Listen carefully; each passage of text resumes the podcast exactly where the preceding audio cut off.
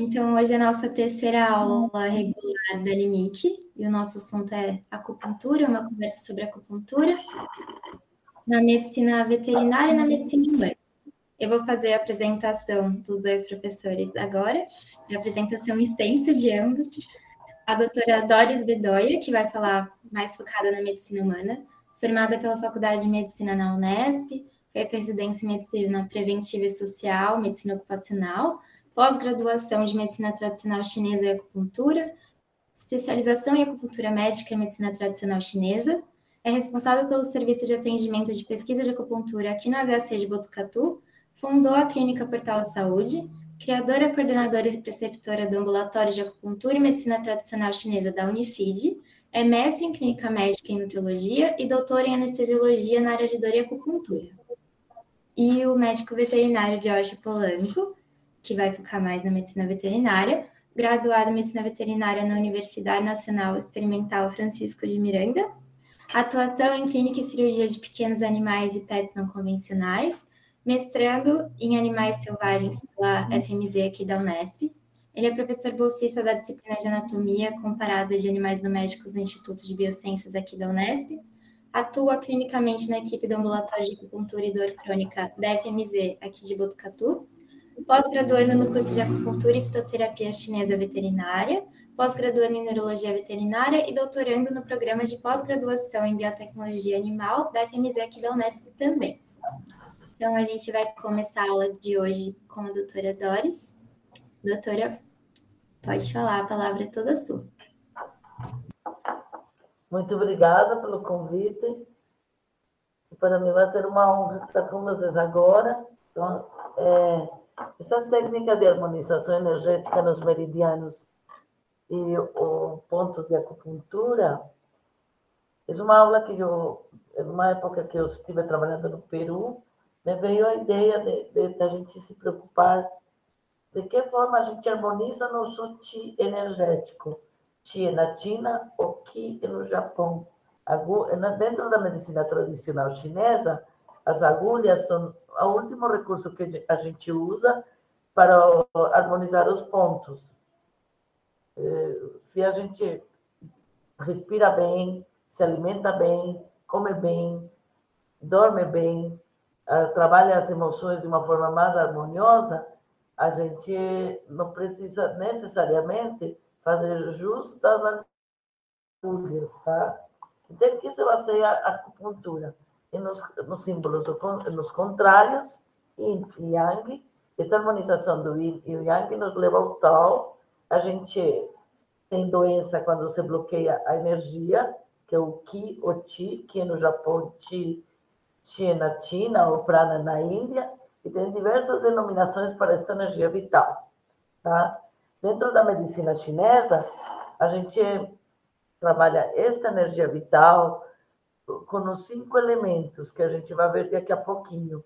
Essa energia vital ela se transporta pelos rios ou meridianos e tem os pontos de energia. Aqui nós vemos. Quando nós, sempre a gente tenta chegar nos extremos. O extremo da noite vira dia. Meia-noite e um minuto já é dia. Meio-dia e um minuto já é noite o equilíbrio está em, em ter uma harmonização equitativamente entre os contrários. O ideal seria a gente encontrar-nos em um ambiente onde vemos água, que é vida, quando a gente está no útero materno, ou está na, crescendo o feto dentro do útero, eh, estamos no elemento água. Quando nasce, se transforma no elemento madeira. Quando a gente chega lá pelos 20, 21 anos, é, a gente está entrando no elemento fogo, aos 35, 42 anos, entra no elemento terra. Elemento terra encontramos os metais, e dos garimpos brota água, falar água e vida, que dá origem à madeira, que quando seca forma o fogo, virando cinzas, formando a madeira, perdão, é, formando a terra, e na terra encontramos os metais e dos garimpos brota água. É, quem representa água é rim e bexiga, onde temos o sistema renina-angiotensina-aldosterona, onde temos a produção do cálcio, a emoção seria o medo, a expressão seria o gemido, o gosto salgado, a cor preta, e comanda o sistema reprodutor masculino, além dos ossos. Agora temos o elemento madeira, que, que comanda o fígado e a vesícula biliar, se exterioriza com o grito, ou fúria. Uh, temos a parte da criatividade, eh, comanda tendões e nervos, e a estação, a estação do, do ano, o inverno, que é a primavera. Temos coração e intestino delgado, que absorve o ferro, que vai para o sangue, que é bombardeado no coração. É, a emoção seria alegria, a emoção boa alegria, riso espontâneo, e a emoção ruim é quando a gente fica nervoso, que, que, ansioso, que começa a gaguejar, tá? Então, a ansiedade seria a emoção ruim. A cor é vermelha, a estação do ano é verão, e o gosto aqui seria salgado, cítrico, baço, pâncreas, estômago, dos órgãos digestórios, emoção, preocupação, rancor, saudade, a cor amarela, tá? A gente, quando tem alteração de, de baço pâncreas, principalmente pessoas acima de 40 anos, tem um metabolismo mais lentificado, provocando empachamento, gases, arroto, até salivação no travesseiro e aqui, aqui a gente fica com medo de tudo. Adolescente, quando a gente nasce, a gente vê muito adolescente vestir-se de preto. Intuitivamente, a gente procura a cor preta. Jamais adolescência, a cor turquesa, o verde água. Já vai indo para a cor vermelha, que seria quando a gente está na alta produção, quando a gente já estudou, está querendo trabalhar, está querendo produzir já depois de produzir, agora quero ver o que, que eu faço com minha safra, guardar para a velhice, que seria no elemento metal, pulmão intestino grosso que eles representam, a emoção seria tristeza, melancolia, choro, a, a, a estação do ano é outono, a estação do ano alto verão, que chuva com calor. Então, se vocês veem, por exemplo, uma pessoa que tem muito frio, ela não quer mais frio, ela quer calor ela tem tendência a comer mais salgado, ela tem tendência a, a ter criança que, que tem medo, que faz xixi, na, é, tem enuresis na turna, faz xixi na cama, é uma criança que provavelmente, quando seja adulta, ela pode ter hipertensão ou osteoporose, lá pelos 49, 50 anos. Eles existem os setênios, que seria 7, 14, 21, 28, 35, 42, 49, e por, por aí adiante, certo? Esses setênios nos mostram diversas etapas da vida, tá? E, e transformações na vida. Para aparecer do, a doença, demora 7 a 15 anos. Quando a gente fala, ah, uma criança acabou de nascer, a gente fala, tem deficiência de energia no rim, as extremidades são frias, é, o rim se exterioriza na audição, onde tem muita briga em casa, são crianças que têm otite de repetição, o fígado se exterioriza é na visão, pessoa que fica colérica, raivosa, olho fica vermelho, é, o coração no intestino delgado se exterioriza é na fala, por isso a gente, na língua, a gente gagueja quando está muito ansioso, é, aqui se exterioriza nos músculos, esclerose múltipla, por exemplo, a gente tem que trabalhar a parte muscular, o pulmão no intestino grosso, que seria alimento vital, eles exterioriza na pele. Aqui temos os canais nos humanos, eu quis mostrar para vocês. A gente tem diversos canais, tanto nas mãos como nos pés, tá? Geralmente eles vêm em dupla, só tem dois, um é na frente, que chama vasoconcepção, que seria e vasogovernador. O vasogovernador, a gente imagina o ser humano andando como quadrúpedo. Como ele está para cima, então seria o canal Yang vasoconcepção seria o canal IN. E vasogovernador, que se inicia entre o períneo e o ânus, seria vasogovernador e ele dá a volta pela cabeça, terminando aqui no lábio superior.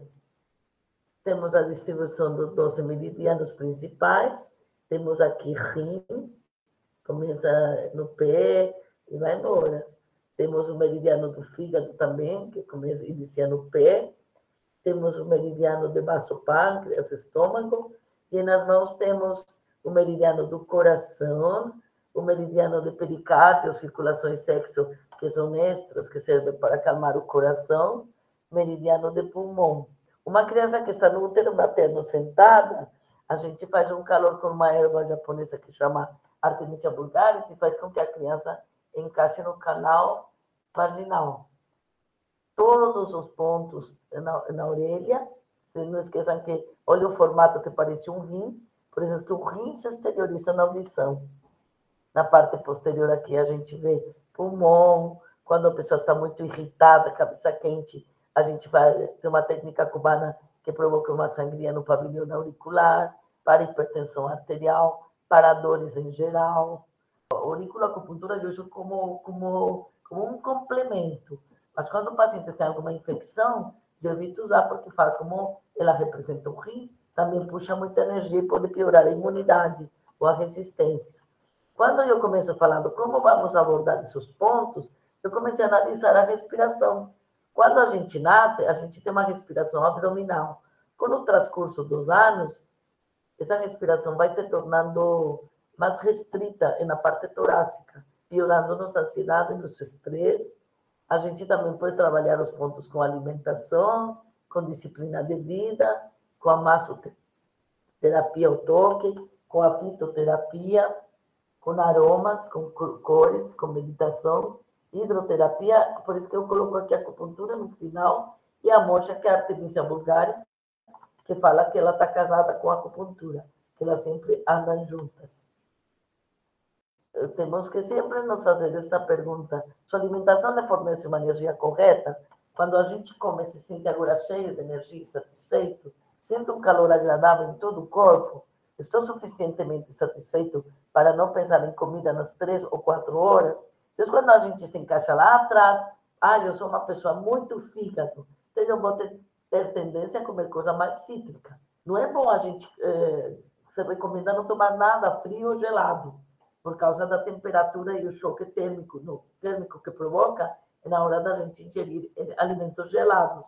Uma pessoa que tem muita deficiência de energia nos rins, ela começa às vezes a mastigar gelo, como fazendo uma autoagressão para os rins. Uma pessoa que tem alteração, excesso de energia no fígado, ela gosta muito de vento, quando anda de janela aberta, ar-condicionado, eh, adora vento batendo no rosto, dá uma autoagressão para o fígado.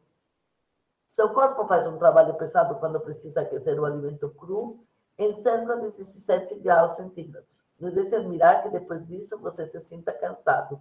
Então, principalmente pessoas acima de 40 anos, que a gente a tendência agora é comer muita verdura, verdura para emagrecer, não é legal para uma pessoa que tem acima de 40 anos. O ideal é cortar em pedaços finos as legumes e comer refogado.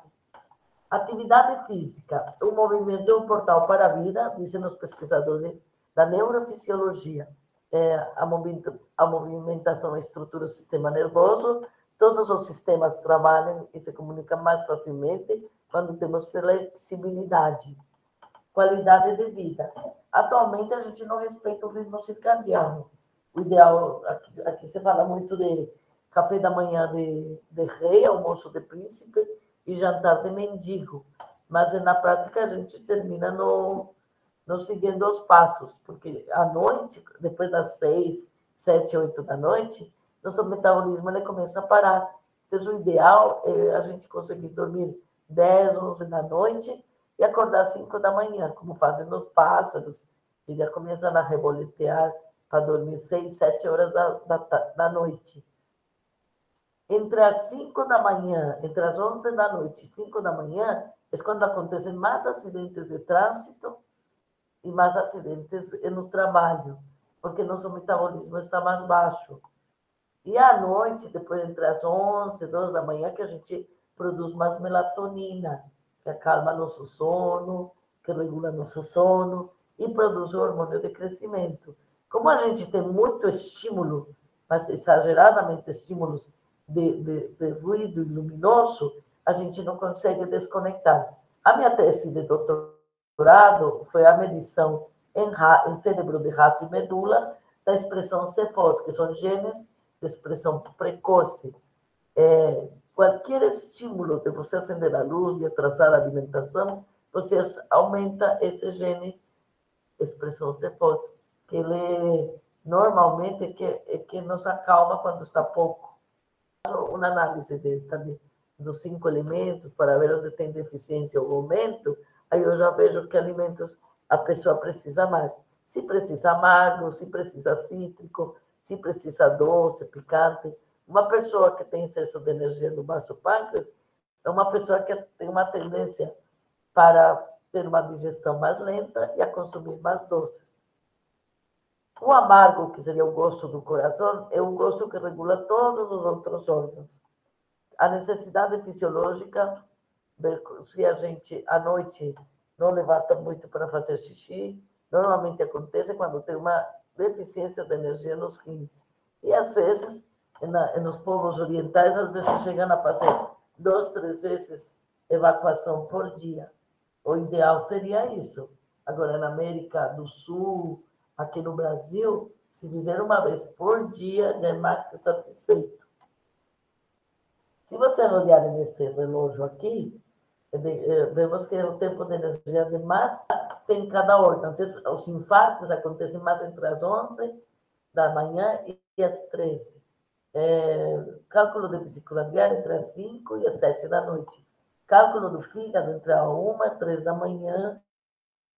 A bronquite asmática, o crise de asma entre as 6 e 5, diarreia entre as 5 e 7. Se vocês estiverem neste reloginho no pronto-socorro, dá para fazer muito bem diagnóstico diferencial. Se uma pessoa vier chorando com dor no peito às 11 da noite, eu vou pensar que pode ser uma crise de nervo, uma crise histérica até, porque normalmente infarto acontece mais na hora do almoço. Os orientais aconselham a gente almoçar ou antes das 11 da manhã ou depois das 13 da tarde, para a gente, 13 horas, para a gente não sobrecarregar a energia do coração. Aqui a gente volta com as emoções, o gemido, o grito, a alegria, a preocupação, saudade, cantoria, tristeza e choro. A gente também pode harmonizar os pontos de acupuntura, os rios os de energia, com massagem, pode ser doin, pode ser tuiná, pode ser chiatsu, consciência celular, isso é uma técnica francesa, que a gente mexe sutilmente com o dedo polegar, indicador e médio, o canal de energia para aflorar a emoção que nos adoeceu. A gente é o que come, é o que pensa e o que sente. Eu posso também trabalhar esses pontos com fitoterapia chinesa. Eu uso um pouco, eu uso mais fitoterapia popular, o regional. Eu uso florais de bar, o aromoterapia. E também homeopatia. E no último recurso, eu faço uso da medicina alopática a medicina chinesa é muito boa enquanto não tiver dano anatômico. E na hora que tem dano anatômico, temos que fazer uso de outras medicinas. A cromoterapia, aqui eu complementei com um mapa indiano, onde mostra sete, sete chakras, que não seria praticamente chinês. A meditação, a gente tentar fazer uma hora por dia, ou se não meia hora, pelo menos, de encontro conosco mesmo. Você fala muito de acupuntura sem agulhas, só que não tem como a gente trabalhar acupuntura sem agulhas, já que o nome fala acus é agulha e punjar é perfurar. Traduzido a partir do Shinju, agulha, e Jiu é que eu acabei de falar, é feito de um bastão, um charuto feito de artemisia vulgares, que aquecem as agulhas com a gente colocando os pontos. Um dos recursos mais importantes na medicina tradicional chinesa, por ter papel primordial não só na prevenção e no tratamento de doenças, como também na promoção da saúde, principalmente sem efeitos colaterais. É como se fosse a cirurgia na medicina ocidental. Existem agulhas de ouro, prata e aço inoxidável. Quando eu comecei a fazer o curso, 30 e poucos anos atrás, 35, 37 anos atrás, é, o meu professor de acupuntura tinha uma caixinha com agulha de ouro e agulha de prata. A de ouro era para tonificar uma pessoa com anemia e de prata para sedar. Só que não é muito prático no dia de hoje, que a gente, eh, inclusive, descarta agulhas, ou no mínimo cada paciente tem seu kit de aço inoxidável. A Anvisa orienta a gente a descartar as agulhas de um tempo para cá.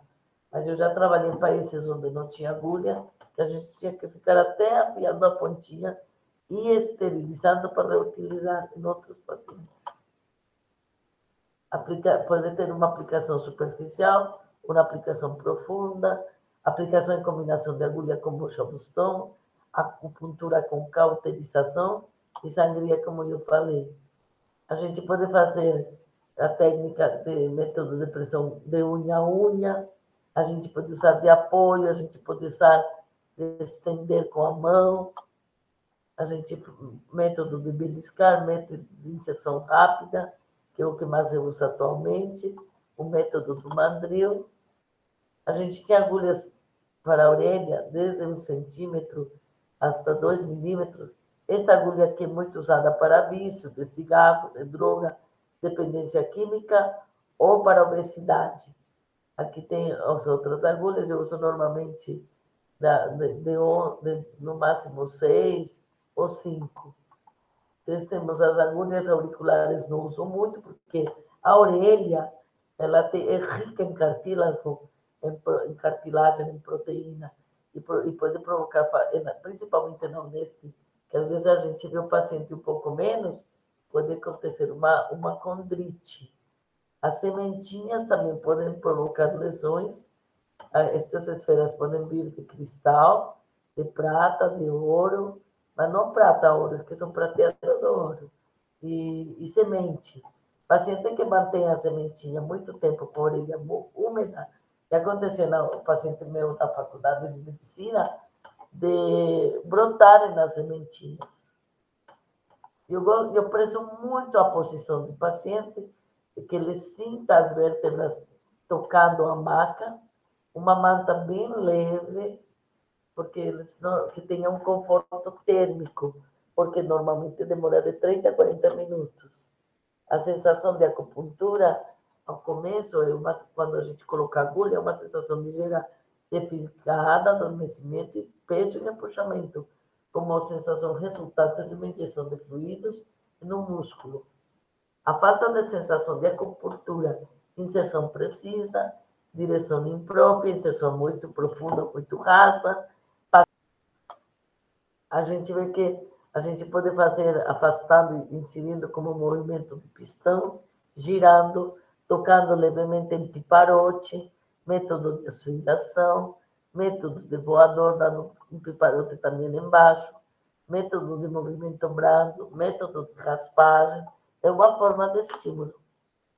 A direção e a profundidade perpendicular, horizontal e oblíqua, manipulação intermitente, manipulação contínua, seja uma estimulação forte ou uma estimulação fraca, estimulação moderada, forte de grande amplitude, para casos constituem constituições fortes, boa tolerância à agulha, frequentemente usada em locais de extremidade, dor aguda ou espasmo. Uma estimulação fraca, geralmente, pessoa que tem medo de agulhas ou que está muito estressada. Depois de que a gente faz umas 10 sessões de acupuntura, é muito comum o paciente referir uma hipersensibilidade às agulhinhas.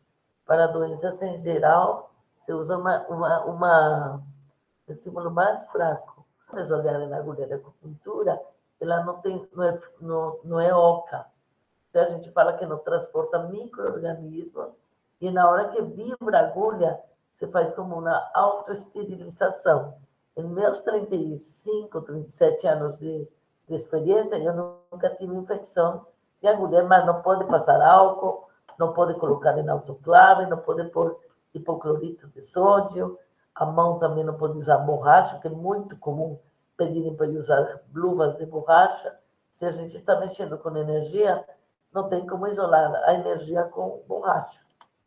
É, pode passar por múltiplos pontos, no caso de coração 4, 5, 6, 7, inserção de direções múltiplas, após inserção, orientar a agulha respectivamente em várias direções. Eu faço muito esse essa técnica, principalmente para pessoas que têm dor entre as omoplatas. A gente pega um ponto, faz movimento de pistão, introduz a agulha, muda as direções e tira a dor na hora. Complicações que pode cometer, a gente pode provocar um, um, uma perfuração de pulmão, pode provocar perfuração do pericárdio aqui no meio dos seios, provocar uma pericardite e, consequentemente, tamponamento cardíaco e morte, eletroacupuntura, mocha bustão, ventosoterapia, é muito bom. Ah, agora, com a questão de Olimpíadas, está aceitando-se mais, mas se vocês repararem, como suga a musculatura profundamente, e fica bem permeado, bem vermelho. Às vezes pode provocar até queimadura de primeiro para segundo grau. Olha aqui. E aconteceu, o paciente reclama tanto e eu tenho que entrar com arnica, com anti-inflamatório. Isso acontece onde, normalmente, eu não sei como é na veterinária, porque pelos pelos, talvez a gente não veja tanta marcação. Eu só não vou explicar.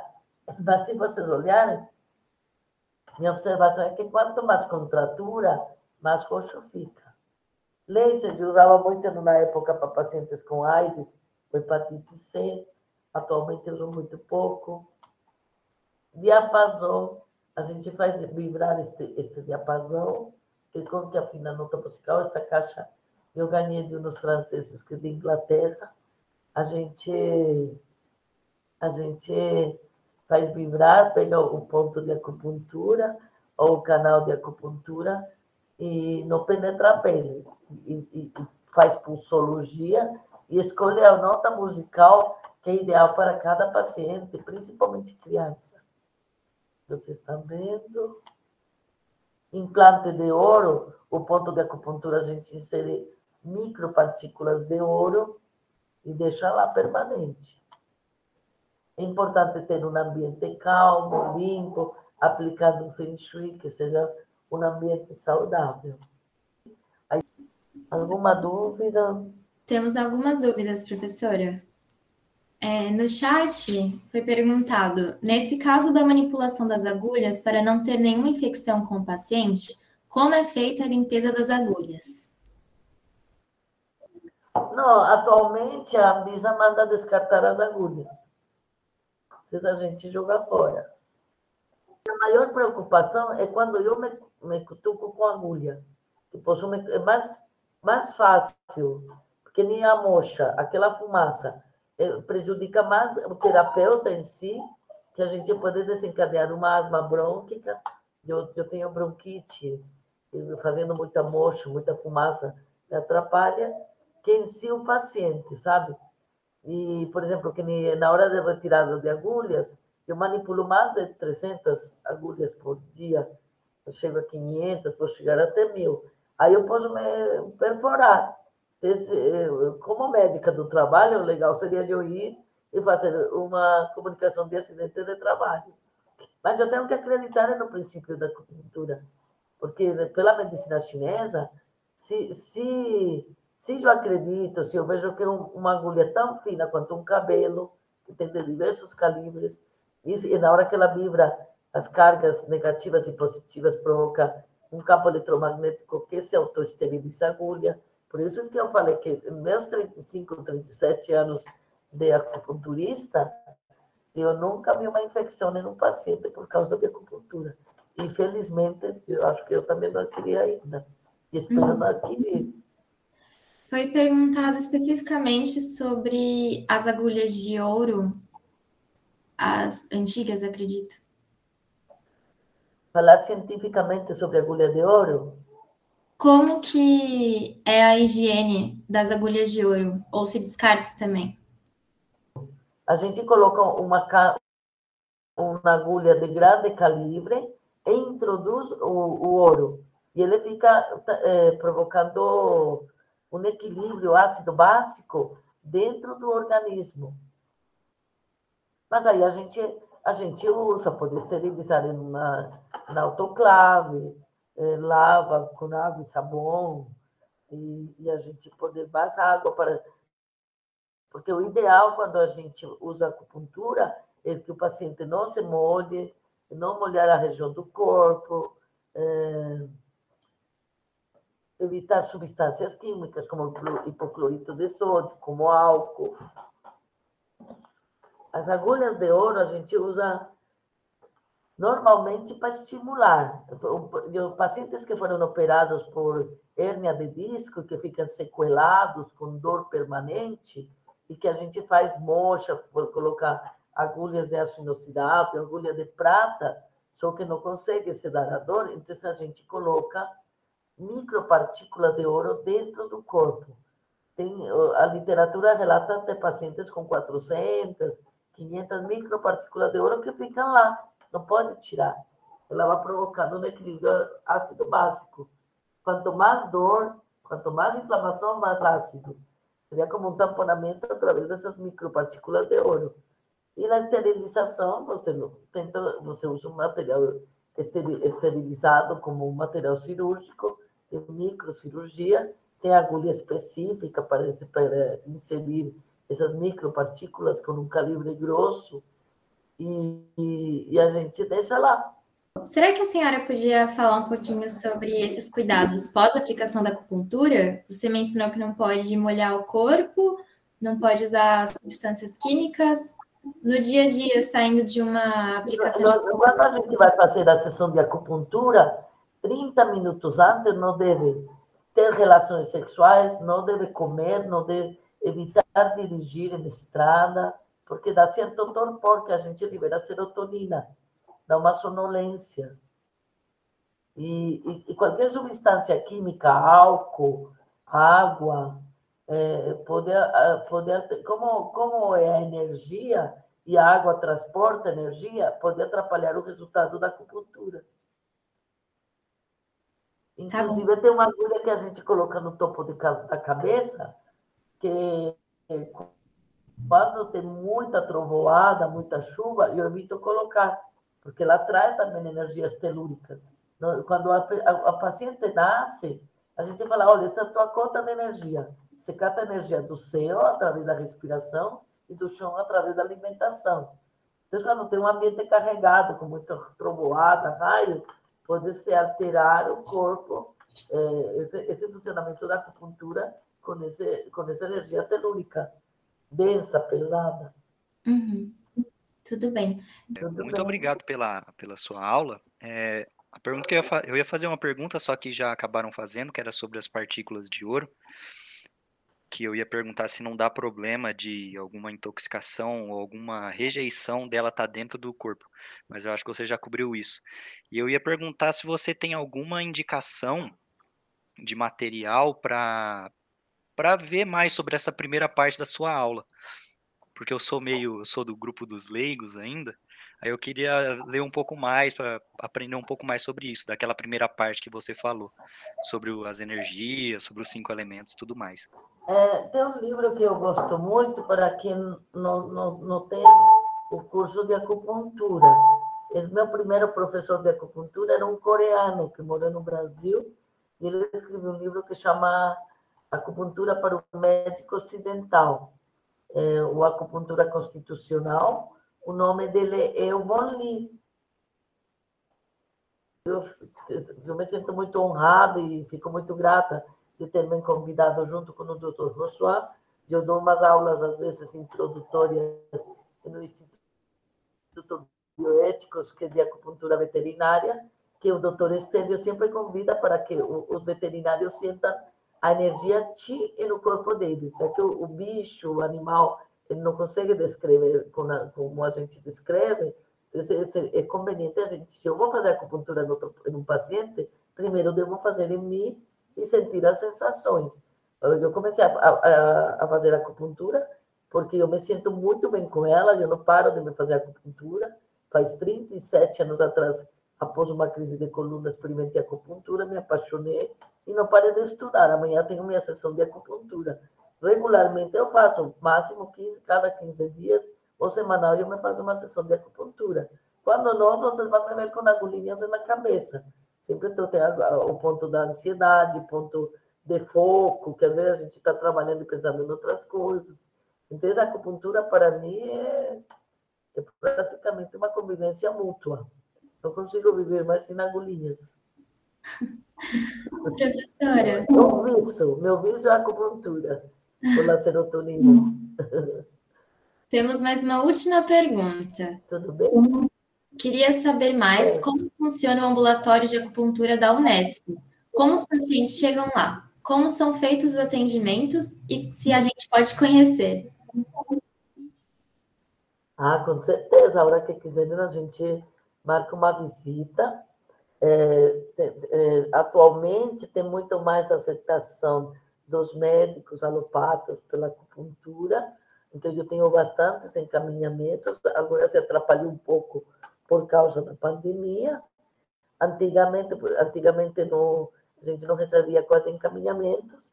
No início do ambulatório, que foi oficialmente com o Dr. Lino na terapia antálgica em 1995, a gente, o Dr. Lino eh, diagnosticava o paciente com dor e era derivado para mim trabalhar essa dor sim, medicamento alopático.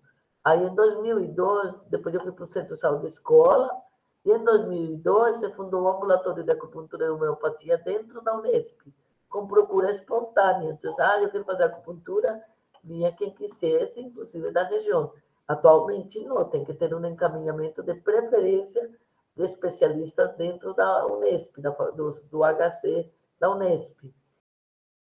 O bonito das medicinas complementares, de acupuntura, que uma, esta área ela dá uma abertura maior para equipes multiprofissionais. E eu, eu sempre costumo falar que eu não me preocupo com, com, a, com a seleção de pacientes ou colegas, porque eh, eu acho que o fato da, da gente gostar de medicinas complementares já nos faz ter uma aceitação melhor de, de tudo.